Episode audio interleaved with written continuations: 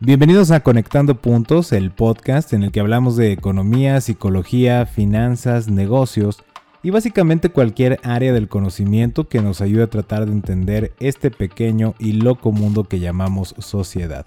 Yo soy Luis Armando Jiménez Bravo y el día de hoy vamos a hablar de nuestro siguiente fundamento empresarial, el fundamento de adaptación y resiliencia. Este podcast es una producción de Blackbot. Bienvenidos a Conectando, Puntos con Luis Armando Jiménez Bravo, presentado por CESC Consultores. Conectando Puntos. En esta emisión nuevamente me acompaña mi socia Imelda Schaefer. ¿Cómo te encuentras, Imelda? Muy bien, muchas gracias. Aquí emocionada por este nuevo episodio. Este episodio, les tenemos que anunciar, va a constar de dos partes. Primera, para que no sea tan cansado para ustedes. Y segunda, porque se hizo un poco más largo, ya que hay muchas historias que contar, hay mucha información que compartir, Imelda.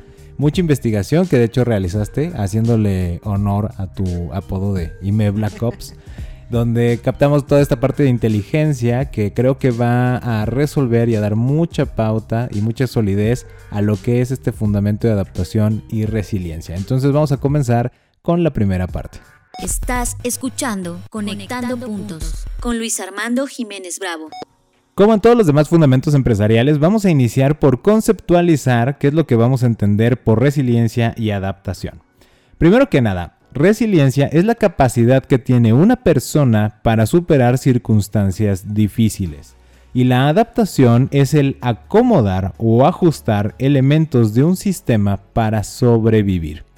Si bien uno tiene que ver con el otro, para conceptualizarlo en términos simples, la adaptación puede ser voluntaria y progresiva, mientras que la resiliencia puede ser forzada e inmediata.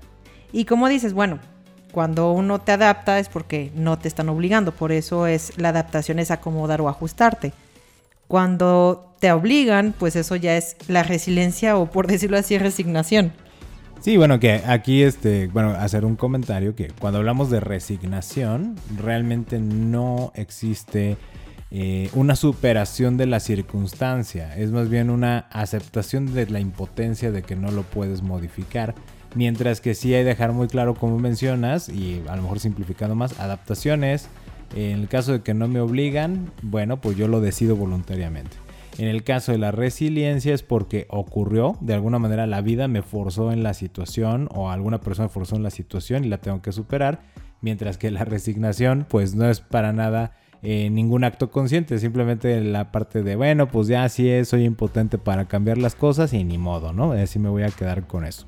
Entonces, para fortalecer la adaptación, la vamos a enfocar de manera preventiva y la resiliencia es postraumática, porque tiene que ocurrir primero una crisis o un trauma para que entonces realmente podamos hablar de resiliencia. Ahora Luis, dinos, ¿por qué están en conjunto?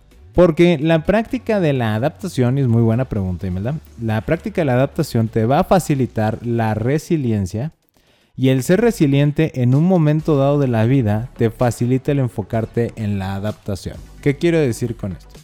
Si tú desarrollas de manera continua el adaptarte a las circunstancias o a los fenómenos en la vida, cuando llegue el momento donde se te obligue a adaptarte, entonces te va a facilitar la resiliencia. Pero también sucede que como ser resiliente tiene lugar una vez de un evento traumático, pues puede ser tan doloroso el trauma que te va a llevar a estar buscando señales para adaptarte constantemente y de esta manera en una adaptación continua evitar o prevenir el tener que llegar al punto de la resiliencia. Para que quede todavía a lo mejor un poco más claro, porque Imelda me puso una cara como de, a ver, ¿cómo? Pero ¿por qué prevendría ser resiliente? Que no se supone que es como un atributo positivo el ser resiliente. Sí, sí, claro, pero siempre va a ocurrir después, insisto, de una parte traumática. El ejemplo más claro es la generación silenciosa, que es esta generación que estuvo eh, entre los 30 y 40. Bueno, eh, son los papás de las baby boomers. Eh, más claro, no se puede. Los papás de los baby boomers son, forman parte de esta generación silenciosa. ¿Y qué vivieron ellos? Pues vivieron dos guerras mundiales, nada más de arranque, ¿no? O sea, cuando ellos nacen están recuperándose una primera guerra mundial, les toca vivir una segunda guerra mundial y todo lo que sucedió en la posguerra. qué es lo que pasa aquí? Eh, la parte más clara donde podemos visualizar la resiliencia es con la hambruna. Con tanta devastación, con tanta destrucción en la guerra, eh, vimos en Europa, sobre todo, que es donde, sobre todo, por ejemplo, Francia, Alemania, eh, Polonia, todos estos países que les pegó tremendamente la, la guerra, vemos que pues no había mucho que comer, no había mucha agua limpia, no había, por ejemplo, pues el beneficio tal de la electricidad para todos. O sea, había recursos extremadamente escasos que tenías que saber buscar y sobre todo administrar. El buscar el cómo superar el trauma, el no votarte, el decir, no, bueno, pues ya hay hambre, me voy a morir de hambre, pues ya ni modo, que sea lo que tenga que ser eso naturalmente es lo que decimos la resignación. Eso es la anti-resiliencia, si lo queremos ver de esta manera. Y entonces ahí vemos la resiliencia viva y duradera. Y si todavía tienen familiares que vivieron esa generación, van a notar un perfil muy particular. Son muy cuidadosos con sus cosas, son muy cuidadosos con su palabra, con lo que arriesgan en general su prestigio, su reputación, su nombre. Eh, los compromisos que adquieren los cumplen hasta el final. Eh, ahorran lo más que pueden, disfrutan al máximo las experiencias que pueden. Digo, estoy cayendo a lo mejor en una generalización, pero sí es un perfil que se puede denotar. Y aprovechan al máximo todo lo que pueden utilizar, la ropa que pueden arreglar la siguen arreglando, remendando. No son consumidores masivos porque obviamente ellos no vienen de eso. El trauma de sobrevivir a ese fenómeno de la guerra les llevó a qué? A adaptarse continuamente. O sea, y una vez que fuiste resiliente, pues generalmente te tiendes a la adaptación constante. Quería mencionar también a Cobra Kai. Eh, digo, ya sé que tiene que desde 2018 que la sacaron creo que en YouTube y ahora ya la pusieron en Netflix. Y empecé a ver este, la historia, cómo la están, la, están narrando y demás. Y me parece un perfecto ejemplo de la resiliencia. Si ven sobre todo la primera temporada, van a notar el cómo se supera, o sea, los dos aspectos, el tema de la resignación, cuando no te supiste adaptar, cuando no hubo resiliencia y a lo que te lleva, y cuando se da ese momento, esa chispa que dices, wow, algo está pasando, tengo que sobreponerme a esto, y entonces se dinamiza y ahí es donde ocurre la resiliencia, que es parte de esta mejora que se vive a través de la superación de un evento traumático.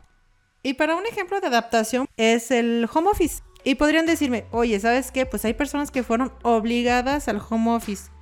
Pues eso se mantiene siendo una adaptación porque no hay la parte de que perdió el trabajo. Porque por mucho que te pueda molestar que te obliguen a hacer el home office, no es realmente el trauma que te puede dar al decir estás despedido, ¿no? Y ya te quedaste sin empleo naturalmente que va a tener un mayor o menor impacto en la vida de alguien en función de qué tanta dependencia tenga hacia el trabajo y especialmente al ingreso producto de ese trabajo. Pero creo que lo señalas muy bien, es un gran ejemplo que estamos viendo hoy día. Y, algo que también mencionabas cuando estábamos preparando el episodio es que justo este fundamento pareciera que te habló en el momento correcto, no a nosotros, sino en general. Eh, el mensaje que estamos transmitiendo es justo en estos momentos es cuando tenemos que buscar y entender y apropiarnos de lo que es ser adaptados y resilientes. Me, encanta el ejemplo del home office porque es cierto, ¿no? O sea, si te tuviste que adaptar al home office, eh, pues que bueno, tuviste mucha suerte, pero ¿qué va a pasar con las personas que de hecho perdieron el empleo? Y tú traes un dato muy importante de cuando vamos a conectar con la resiliencia. Sí, por supuesto. De hecho, voy a dar un, dato es específico a, México es que durante el mes de mayo, bueno, se cerró el mes de mayo de este año con 10.000 registros patronales que se dieron de baja. Y sabiendo que, bueno, uno dice 10.000 fueron más porque pues estos nada más estamos hablando de los que están en la formalidad.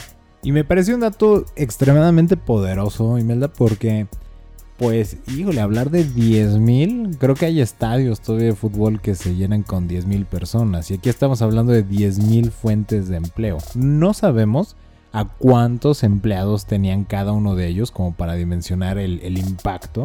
Pero me gusta el dato que tú mencionas para rescatar la parte de la resiliencia. La cual creo que la vamos a notar en los próximos dos años cuando veamos estas personas, estos 10.000 patrones, asumiendo que fuera uno solo, ¿no? O sea, una persona o grupo de personas por cada registro.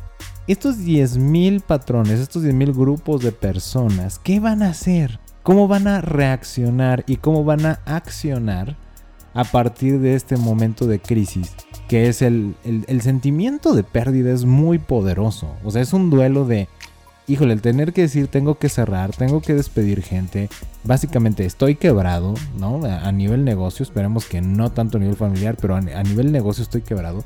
Es un trauma tan fuerte que ahí es donde vamos a ver quiénes de esos 10.000 van a ejercer la resiliencia.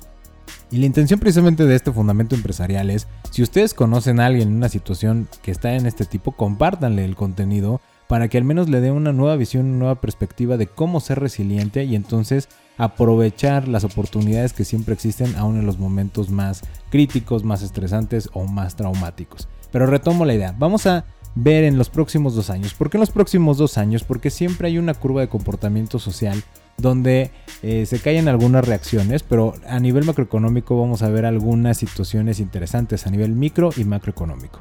Si vemos que la oferta de créditos baja, que esto siempre lo pongo de ejemplo así, ¿no? El, típico de, del banco que te está hablando, ¿no? De, oiga, no quiero una tarjeta de crédito. ¿Qué cree? Salió sorteado para tener nuestra tarjeta de crédito Platinum, no sé qué, con tantos beneficios. Si vemos que esa oferta de crédito empieza a ser menos frecuente, o sea, va a la baja, nos está diciendo que los detentores del capital, llamados bancos, que son los que le daban el dinero a esos 10.000 patrones, no han recuperado su cartera y se están volviendo mucho más cautos con el dinero que están soltando y a quién se lo dan.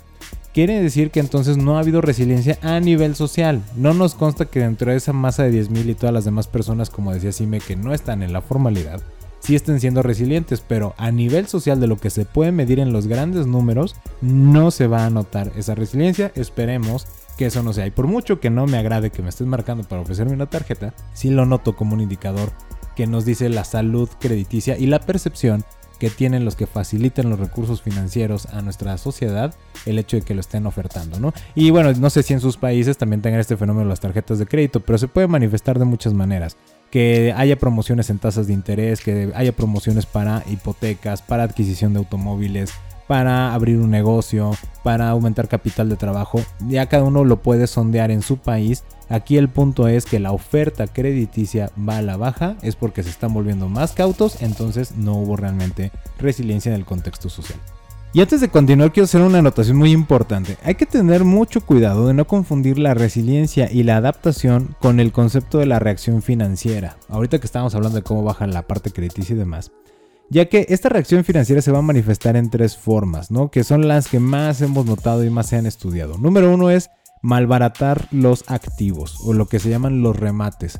No sé si han escuchado esta expresión, sobre todo en el tema de inversión inmobiliaria. Se habla mucho de que, ah, qué bueno que hay crisis porque significa que mucha gente va a buscar rematar sus propiedades porque les hace falta liquidez, ¿no? Hay, hay gente que se pone contenta porque, wow, qué padre, porque todo va a ir a la baja y entonces voy a poder comprar más con el mismo dinero.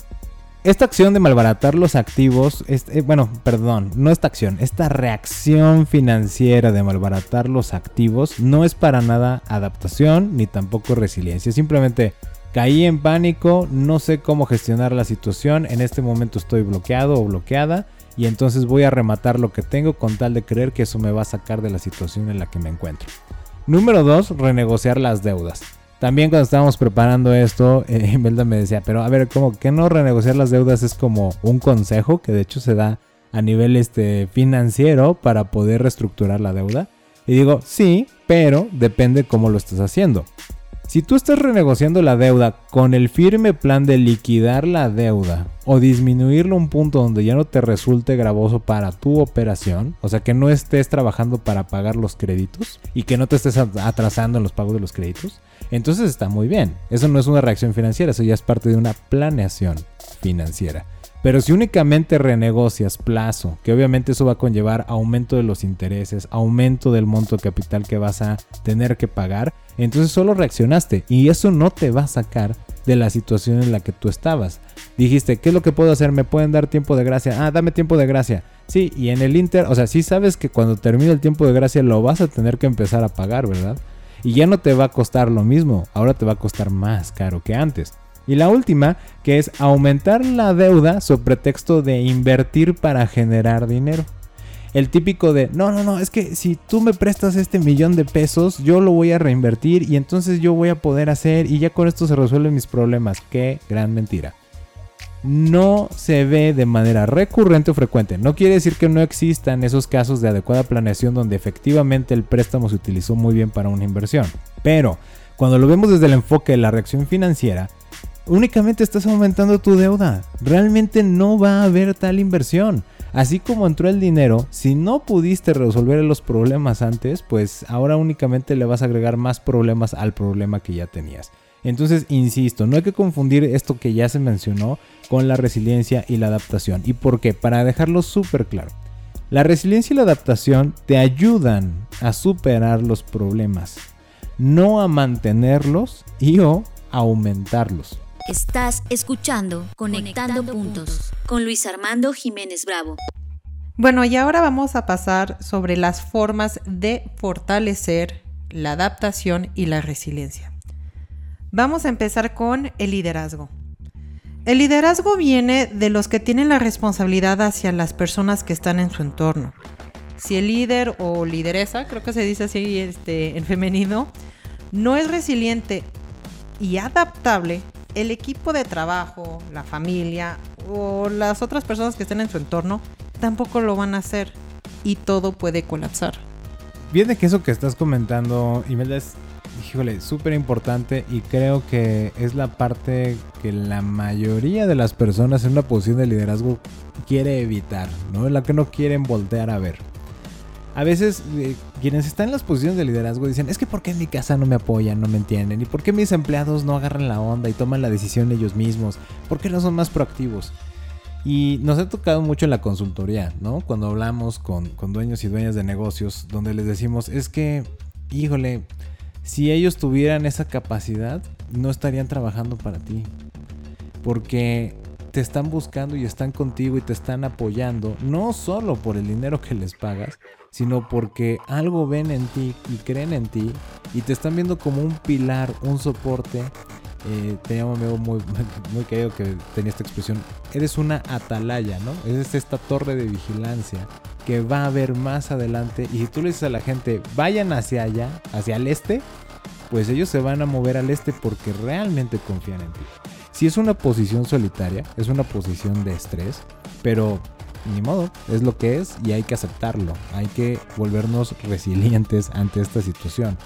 Cuando estamos en posiciones de liderazgo, tenemos que llevar esa, pues no quiero decir esa carga, pero sí hay una carga, ¿no? De esa responsabilidad emocional de las personas que nos rodean.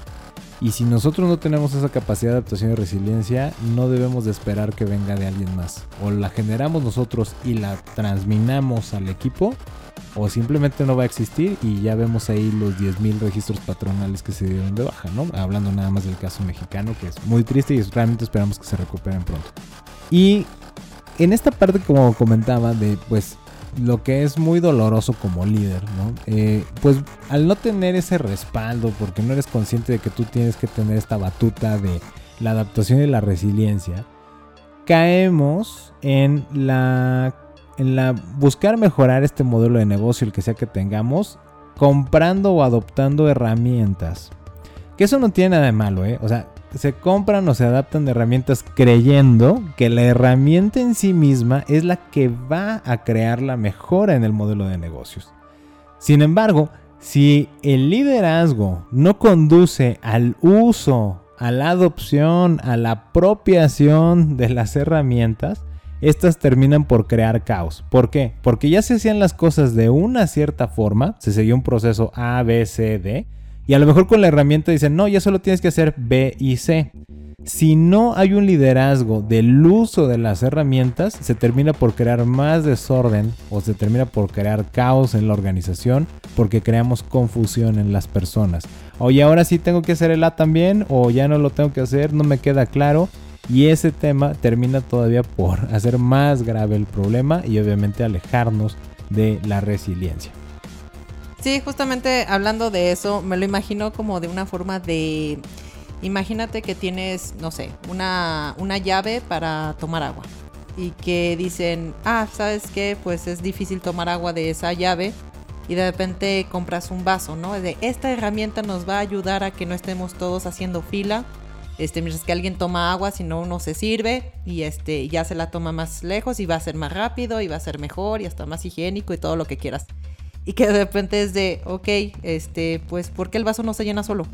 ¿No? O sea, es la una una herramienta por ser la herramienta no te va a solucionar todo no es la que va a ser la mejora. Tienes que hacer el proceso, tienes que mostrar cómo se tiene que utilizar para que justamente pues haya una mejora, ¿no?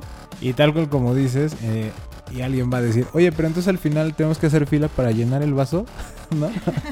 y es como de, ah, es que creí que lo que queríamos evitar era la fila. ¿eh? Confusión, ¿no? ¿Por qué? Porque desde liderazgo inclusive no se explica muy bien para qué se están haciendo las herramientas, porque no estamos queriendo voltear a ver esa parte de que tenemos que ser el ejemplo de adaptación y de resiliencia y lo dejamos a medias y termina por no funcionar o volverse un gasto, un costo totalmente innecesario. Sí, así es. De hecho, ahorita se me, se me ocurrió ese ejemplo. Pero bueno, nos vamos a ir con la segunda manera de fortalecerlo, que es la apropiación tecnológica justo en estos tiempos ya no podemos decir que no sabemos usar una tecnología fundamental. Por ejemplo, en estos tiempos no podemos decir que no sabemos utilizar una plataforma para comunicación a distancia. Y podemos ver en internet, de hecho, varios casos de empresas que no se adaptaron a los avances tecnológicos, ¿no? El típico de las 20 empresas que hicieron los errores por no adaptarse a la tecnología, ¿no? Y bueno, pues dentro de todo sí tienen una cierta verdad, pero aquí hicimos unas investigaciones y nos quedamos con algunas empresas que haciendo la investigación se nos hizo muy interesante y nos encantaría contarles la historia de realmente qué es lo que, qué es lo que pasó y todo se va sobre la apropiación tecnológica. Miren, así les va el chisme. Empezando por Kodak. Kodak fue líder en el mercado de la fotografía pero bueno, ahora sí, si lo, lo pusieran en una sola línea sería que no se adaptó a la fotografía digital. Pero hay algo que es importante. No es que no se haya adaptado, sino que no quiso utilizarla. ¿A qué me refiero? El creador de la primera cámara digital es un ingeniero llamado Steve Sanson. Él trabajaba para Kodak e hizo este invento en 1975. O sea, imagínense, Kodak lo tenía. Y en el 78, de hecho, hicieron la patente y este y ahí tuvieron la patente durante durante tiempo, pero lo chistoso es de que ellos no comercializaron nada hasta 1991, es muchísimo tiempo. Kodak en sí no quería que progresara. De hecho, hay, un, hay una frase del expresidente de Kodak que se llama Don Strickland que mencionó lo siguiente, desarrollamos la primera cámara digital para el público general del mundo, pero no tuvimos aprobación para venderla por temor a los efectos sobre la venta de rollos fotográficos. Ahora bien, Kodak sigue vivo como empresa, pero ya hizo los cambios que tenía que hacer, ya tuvo su resiliencia, ya lo pasado, lo pasado. Todavía podemos encontrar algunas cámaras digitales, pero más que nada, ahora que lo estuve buscando, pues es impresiones de fotografía, cámaras de seguridad y productos para el mercado cinematográfico. Me parece súper poderoso este ejemplo de historia que comentas de Kodak, porque eh, de hecho, estaban compartiendo por ahí mi Instagram del libro, que de hecho recomendamos, lo pueden buscar en People, en la cuenta de IME Black Ops. Se llama La paradoja de la prosperidad, donde ahí citan precisamente ahora al cofundador de Sony. Y una frase que me llamó mucho la atención es que decía, la, la misión de Sony es crear productos para mercados que todavía no existen, ¿no? Y como comentabas ahorita con Kodak, oye, ¿tenían el departamento de investigación y desarrollo? O sea, no le tenían miedo a investigar. Tenían a los ingenieros para hacer el prototipo. Tenían el área legal para hacer la patente, bueno, tramitar la patente. Tenían todo, ¿no? O sea, tenían la infraestructura, tenían el posicionamiento, la identidad del consumidor, etc. Pero ese producto, el consumidor de ese producto todavía no existía. ¿Qué mercados sí tenían actualmente? Y era el de los rollos, ¿no? O sea, la gente que tenía su cámara de rollo fotográfico que iba a revelarlo y todo este rollo, ¿no? y todo este rollo, haga la redundancia. y todo esto que estamos diciendo. Entonces, eh, la cámara digital pues era una novedad tal que ellos no quisieron apostarle a abrir ese nuevo mercado. Dijeron, no, porque esta invención, aunque sea nuestra, nos va a atacar el consumo del mercado que actualmente estamos satisfaciendo y nos va a arruinar. Y uno podría decir, oye, pero ¿qué no se supone que la cámara también era tuya? O sea, ¿por qué no haberle apostado o, mejor aún, por qué no haber experimentado en sacar esa cámara digital y a ver qué pasaba? Al final del día no importaba qué equipo ganara, tú eres dueño de los dos, ¿no? O sea, si tenía mucho éxito la cámara digital, ganabas. Si no te afectaba para nada los rollos, seguías ganando. Entonces, ¿por qué no lo hiciste, no? Bueno, y si uno lo busca, pueden ver como la cámara es una cosa enorme, ¿no? O sea, no es tampoco como de, ah, sí, la que conocemos del bolsillo. Como cuatro kilos, ¿no? Ay, ya no me acuerdo cuánto, cuánto pesaba, pero aparte la grababa con cassette. Bueno, todavía graba, vi una entrevista con él que todavía lo muestra. Pero la cosa es de que ellos pudieron ser los primeros en justamente desarrollarla completamente, mejorarla, sacarla y estar siempre como, pues, en la parte primera de, las cámaras digitales. Y sin embargo apostaron a que no. Y ahí tenemos precisamente esta parte de apropiación tecnológica. Y me recordaste también esta anécdota de la empresa Clip. No sé si ubican en, en otros países de América Latina. Aquí en México tal vez la vean porque vendían, es como una terminal bancaria que conectas a tu teléfono inteligente y la comprabas en varias cadenas de retail como Sam's Club, Costco y demás, estaban como en todos lados. Y el, dueño, bueno, el, más bien el, el fundador de la empresa Clip trabajaba para PayPal. Escuché de hecho un podcast justamente de tecnología financiera que sigo de la Wharton University y entrevistan a Alfonso Babatz y que les vamos a dejar la liga precisamente para que puedan escuchar todo el episodio. Está muy interesante la entrevista, pero algo que me llamó mucho la atención y no sé si le pasó a esto al ingeniero de Kodak es que él decía, mira, yo tuve la idea, yo estaba trabajando en PayPal, tuve la idea eh, por convenciones, información a la que yo estaba teniendo acceso en América Latina, de que hacía falta una terminal bancaria de bajo costo. Porque si bien PayPal te permitía hacer transacciones, ¿qué pasaba con las tarjetas de crédito? ¿O qué pasaba si yo tenía un negocio en físico? No era un negocio digital y de todas maneras necesitaba utilizar una tarjeta de crédito mi cliente para consumirme pero tramitar una terminal bancaria en ese entonces costaba un dineral. Es más, eh, si eras un pequeño emprendimiento, soñar con una terminal bancaria, bueno, ya era como uno de los logros de tu emprendimiento, ¿no? Si llegabas a tenerla. Entonces, él dice, hay una gran oportunidad en esto. Y lo que me llamó la atención es que él comenta, no lo hizo PayPal porque yo no hice un buen pitch. Yo no supe cómo presentarlo. Dice, y acepto mi responsabilidad. O sea, no es que PayPal no tuviera la visión, es que yo no supe cómo picharlo. Y ahí es donde tuvimos un cierto comentario, ¿no? Bueno, de hecho yo le comentaba a Luis, dije, bueno, es que creo que viene del liderazgo. Porque si te están haciendo una presentación, un pitch, te están diciendo una cosa, pero no, dices, ¿sabes qué?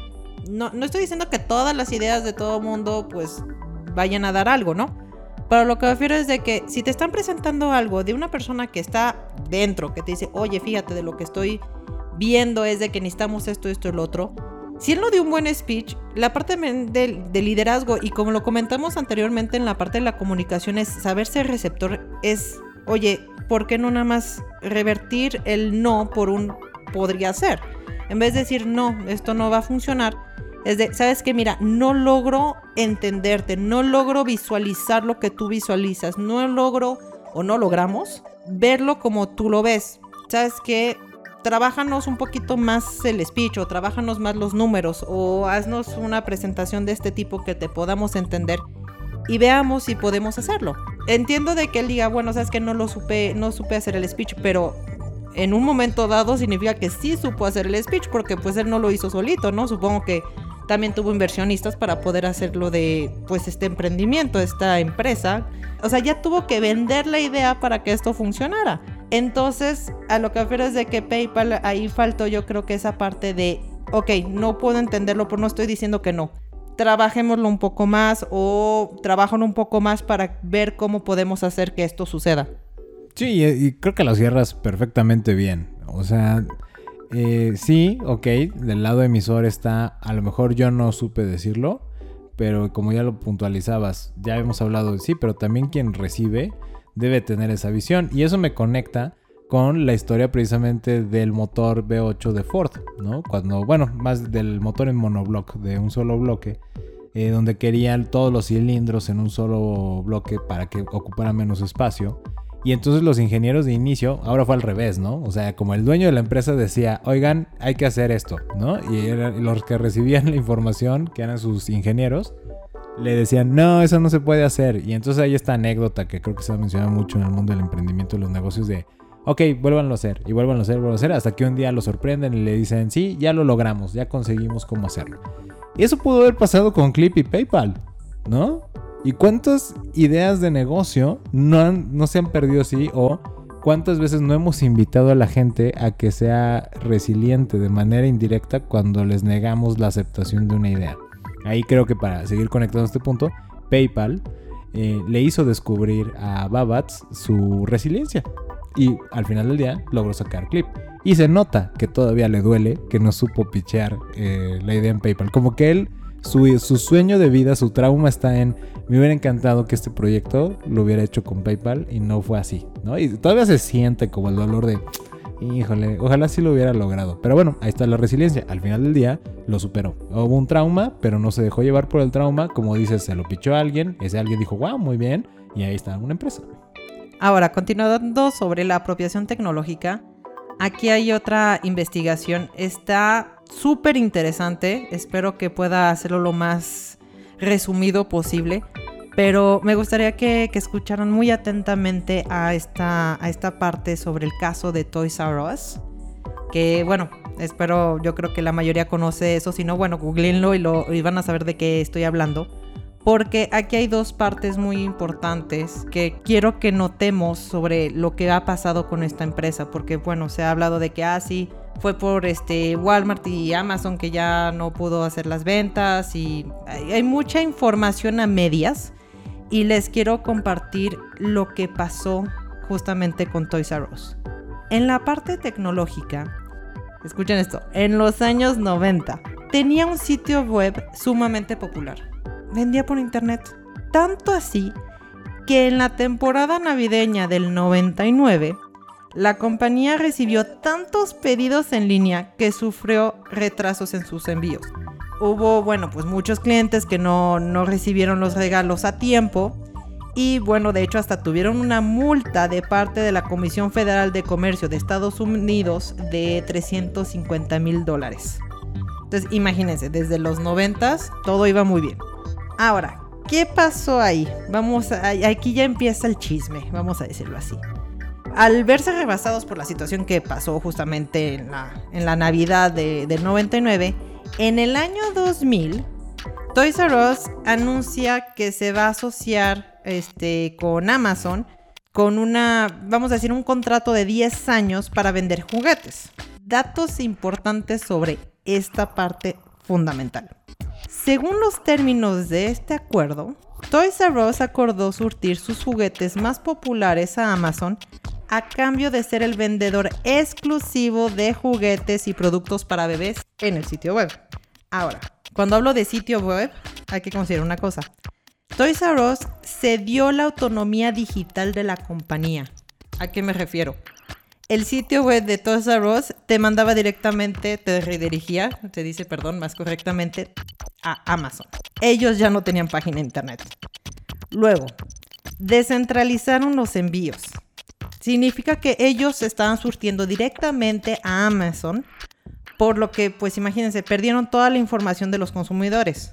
Entonces, Amazon tuvo toda la información necesaria que Toys R Us no tenía, porque ellos se quedaron en, la parte de, no, pues yo tengo mis tiendas físicas y aquí yo sí tengo mis datos, ¿no? Pero en la parte internet, Amazon aprendió qué juguetes se vendían, cuáles no, en qué fechas este, se pedía tal juguete, uh, dónde vivían los compradores, qué más compraban, ya sabes, como, y cuando compran esto, generalmente compran esto, ya saben los extras, ¿no? Todo lo que es data. Y además de eso, Toys R Us acordó pagar a Amazon 50 millones de dólares al año, más un porcentaje en sus ventas en línea. Eso era nada más durante los cuatro años, pero bueno, para resumir, contrato de 10 años, aparte Toys R Us y Amazon, de sí, seamos algo juntos, ¿no? 10 años. Mira, yo voy a ser exclusivo de los juguetes, de los mejores juguetes y de las cosas de los este, bebés.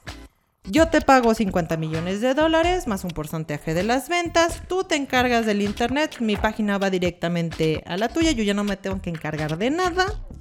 Y pues te surto directamente a ti. Cuando lo necesites, tú me pides y yo te lo mando. Bueno, ¿qué pasó? Tres años después, entonces en el 2003, Amazon comenzó a vender juguetes para otras empresas, lo que pues se considera que rompieron el acuerdo de exclusividad. En el 2004, Toys R Us llevó la disputa a los tribunales y, bueno, reclamaba una cantidad de 74 millones de dólares a Amazon por daños causados. Y lo chistoso es que Amazon también, digamos, contraatacó diciendo, ah, bueno, pues entonces tú me das, eh, te voy a exigir casi 5 millones de dólares uh, porque tú no me habías um, dado los juguetes a tiempo. Lo, que se alegaba es de que la juguetería no le había conseguido este, los juguetes a tiempo y que por eso tuvo que acudir con otras empresas. Luego, en el 2006, imagínense, sí pasa un cierto tiempo el juez dijo, ¿sabe qué? Ninguno de los dos simplemente se rompe el acuerdo. Bueno, luego tuve una información que, em, que Toys R Us apeló y ahora sí ganó 51 millones de dólares por parte de Amazon. Pero pues sinceramente no es nada, ¿eh? 51 millones de dólares ganar por todo ese tiempo que ha pasado. Y van a ver el por qué lo digo, no es absolutamente nada. Hago un pequeño paréntesis sobre eso. Si recuerdan bien que hablábamos de la comunicación sobre las ambigüedades, les voy a poner una liga porque justamente se trabajó sobre las ambigüedades del contrato. Se estaba diciendo de qué se estaba considerando exclusivo de los juguetes, porque uno decía, pero es que es un juguete que tú no vendes, entonces debería poder y bla, bla, bla. Bueno, son muchas cosas. Ahí les dejo la liga para que le den una, una leída para los curiosos. Entonces, 2006. ¿Qué pasa? Toys R Us recupera su independencia digital. Y dice, órale, voy a empezar a volver a, ponerme a mm, vender juguetes en línea. Pero adivinen qué, no supo cómo hacerlo. Porque ya no tenía, o sea, en realidad no tenía identidad digital. No estaba en la experiencia de qué es un e-commerce. Imagínense, desde el 2000 al 2006, todo lo que había pasado en la parte internet, ellos ya no sabían cómo hacerlo. Entonces Amazon tenía el conocimiento acumulado de los clientes y de los productos de Toys R Us. Acumuló años para aprender y mejorar el proceso de compra.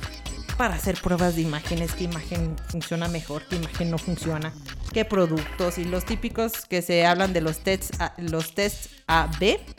Entonces, Toys R Us perdieron, aparte de la información antes del 2006, no la tenían. Y aparte de eso, cuando entraron, no supieron utilizar la estrategia para conseguir datos, el típico de los formularios o pásame tu correo electrónico, inscríbete aquí, o sea, pues sí, en 2006 y todavía la fecha, pero pues más en ese momento era de correos electrónicos porque pues era toda la parte de emailing justamente para pues miren, aquí tenemos nuestras promociones de Navidad, todavía se hace, pero a lo que refiero es de que entran a internet, no saben cómo hacerlo y todavía no tenían los datos y menos porque ni siquiera estaban recogiendo datos a partir de ese punto.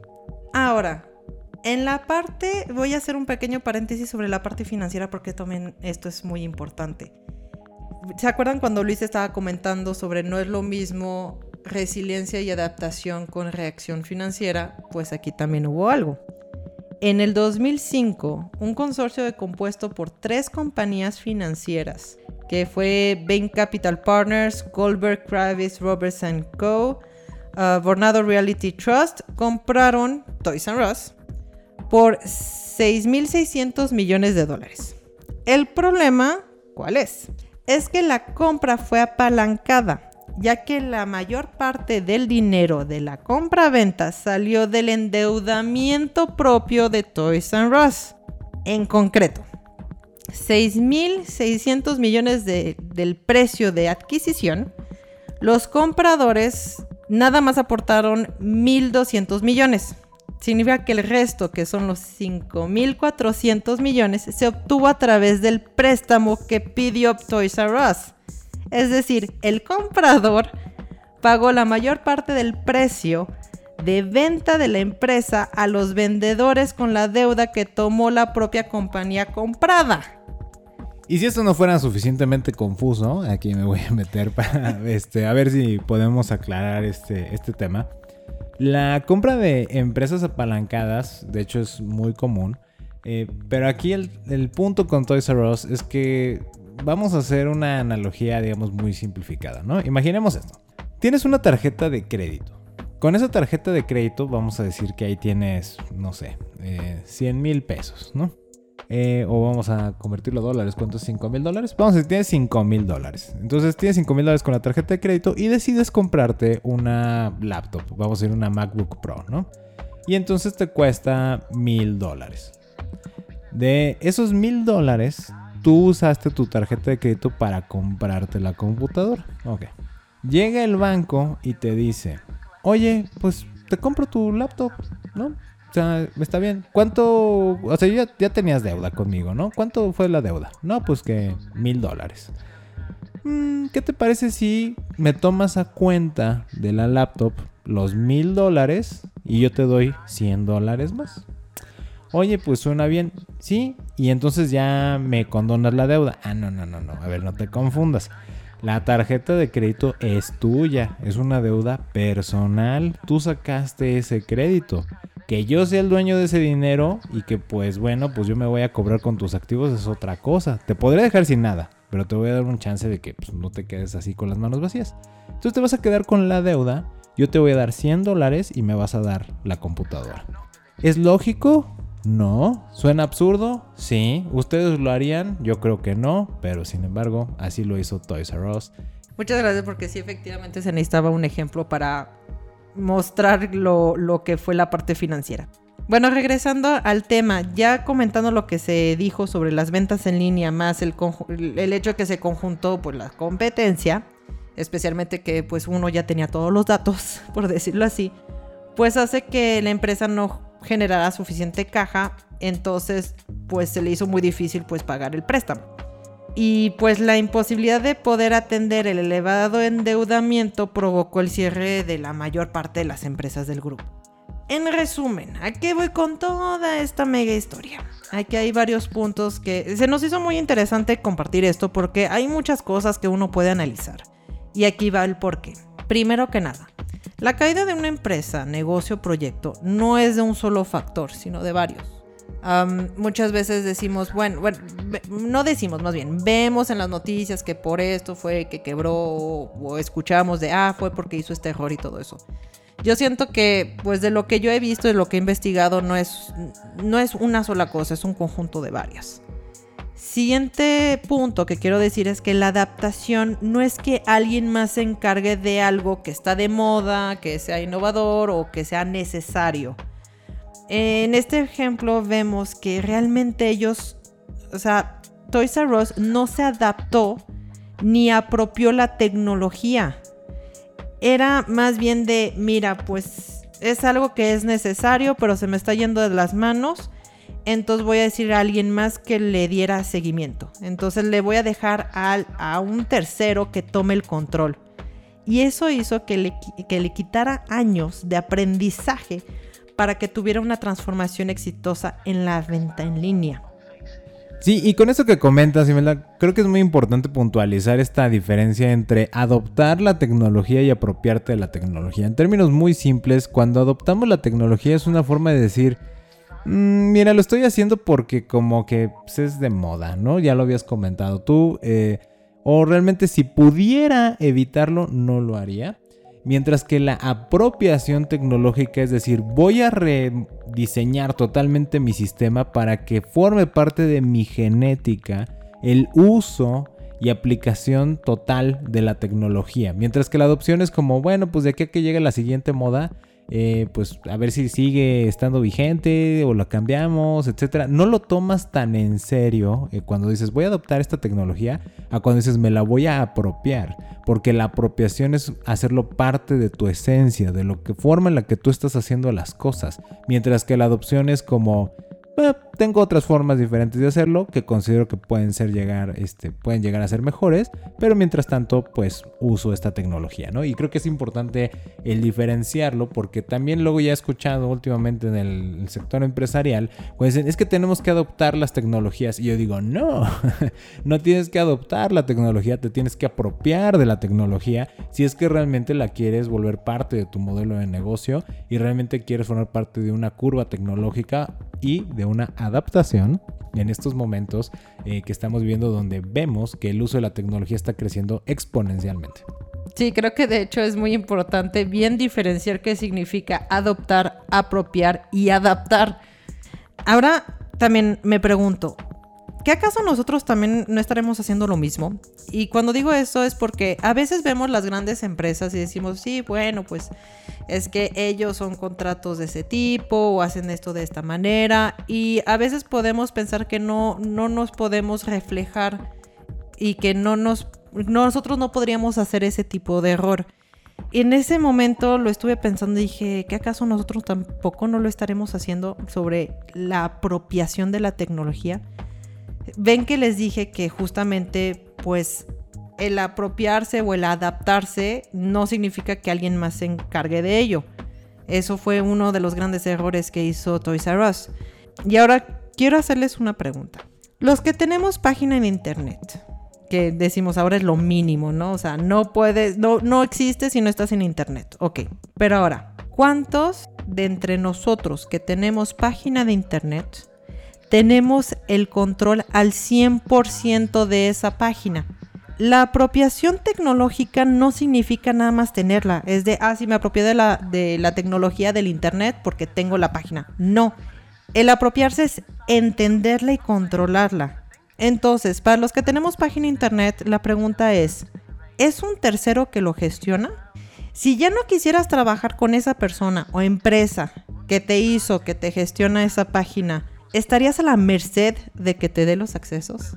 estarías en un momento de, híjole, me voy a cambiar de persona o de empresa de, del que me gestiona el Internet, yo no tengo los accesos o no sé cómo funciona, entonces, ¿cómo le hago para que me dé mi página de Internet para irme con alguien más? ¿Cuántos de entre nosotros estamos en esa situación? Ahora me voy con otra parte. Por ejemplo, la contabilidad. Aquí en México mucha contabilidad se hace en línea. Entonces, también, ¿cuántos de ustedes o familiares, ¿eh? tampoco no quiero que sea muy personal o que conozcan.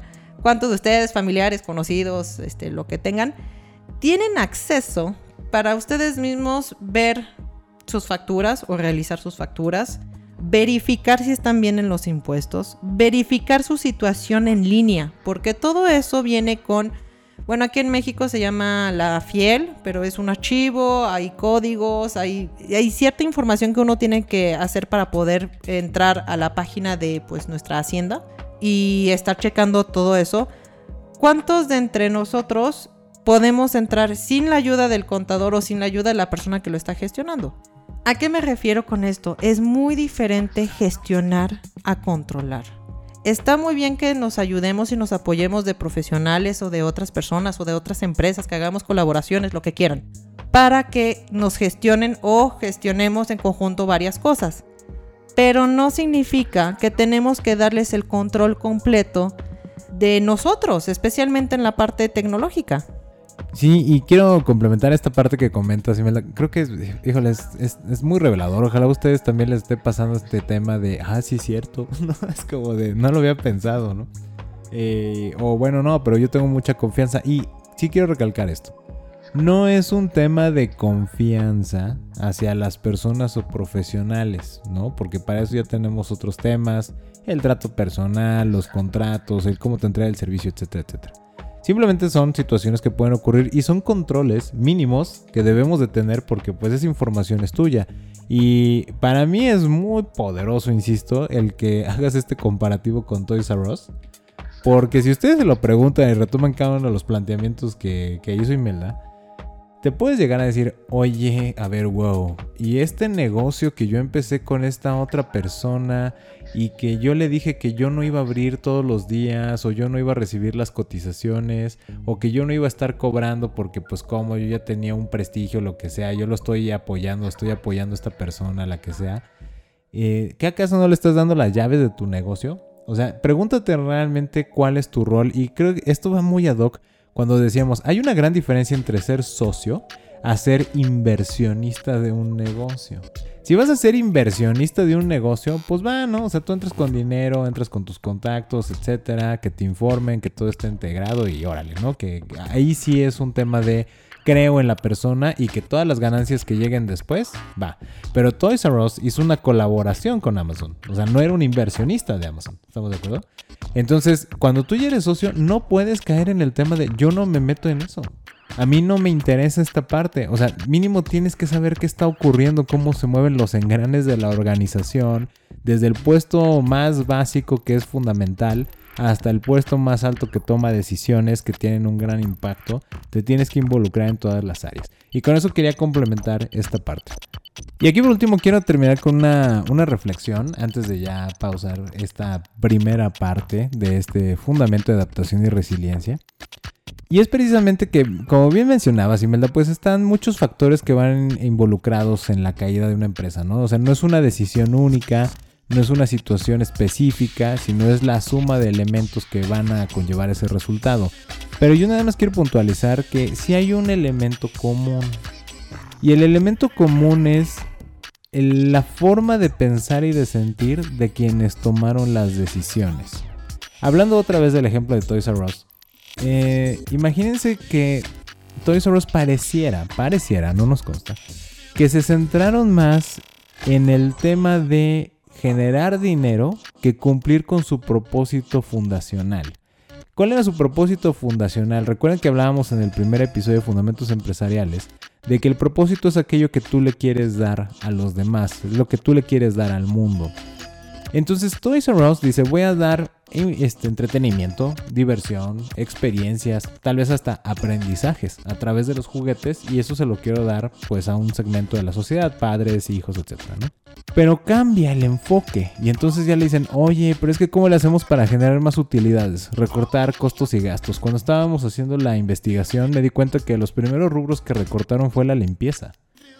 Y dices, ¿qué? O sea, ¿Cómo crees si, bueno, si le apostabas a tiendas en físico y que los niños jugaran con los juguetes para ver si era el juguete que ellos quisieran porque eran los elementos diferenciadores y no tiene suficiente personal de limpieza, entonces te dice que quien haya tomado las riendas, otra vez el liderazgo de esa organización, se enfocó tanto en el dinero que olvidó el propósito. ¿Y qué pasó? Alguien que sí tenía su propósito claro, llámese un Jeff Bezos con Amazon, dijo, ah, pues quítate que te voy porque sabes que me estás dando específicamente lo que yo necesito. Muchísimas gracias. Para mí esta colaboración fue todo un éxito, porque esa es la diferencia cuando eres congruente con tu propósito y cuando tiendes a olvidarlo. Entonces, como punto final, para realmente adaptarte, para realmente llegar a ser resiliente, es muy importante que siempre tengas presente tu propósito, tu intención y que te hagas responsable de todas las acciones congruentes en ese sentido. De que seas el líder que marque la pauta para que eso se permee en tu organización y entonces la adaptación y la resiliencia vayan en el sentido del cumplimiento de tu propósito sin importar las circunstancias que estés viviendo. Estás escuchando Conectando Puntos con Luis Armando Jiménez Bravo. Con eso quiero cerrar esta primera parte, Imelda. ¿Quieres agregar algo más? Pues nada más voy a agregar que es que se me hace muchísimo más fácil, ha estado genial lo de lo de People porque pues ahí están todas las recomendaciones, eh, se hace, se facilita mucho las cosas. Entonces ahí pondremos lo del podcast que tú estabas comentando y también de hecho un libro que se llama Resiliencia. Que esas recomendaciones recordemos en la cuenta de People la encuentran como IME Black Ops. Es todo junto en minúscula I-M-E-B-L-A-C-K-O-P-S. También recuerden por favor mandarnos todos sus comentarios, sus preguntas, sus respuestas también a todas las preguntas que hemos planteado. ¿Qué les ha parecido todas estas situaciones y cómo las están proyectando ustedes en su vida? Nos encantaría saber cómo ustedes han vivido el fenómeno de adaptación y resiliencia a lo largo de sus vidas y especialmente en el mundo de los negocios. Recuerden que pueden dejarnos todos estos comentarios en nuestra página de Facebook, arroba esto es arroba SESC Consultores, o directamente a través de nuestra página de internet www.sesc.com.mx. Esto es www.sesc.com.mx. Yo soy Luis Armando Jiménez Bravo. Y yo, Imelda Schaefer. Y los invitamos a que sigamos conectando. Escuchaste Conectando, puntos, con Luis Armando Jiménez Bravo, presentado por CESC Consultores. Conectando, puntos. Contenidos y conducción, Luis Armando Jiménez Bravo. Producción, John Black y Fernanda Rocha. Grabado en los estudios Blackbot.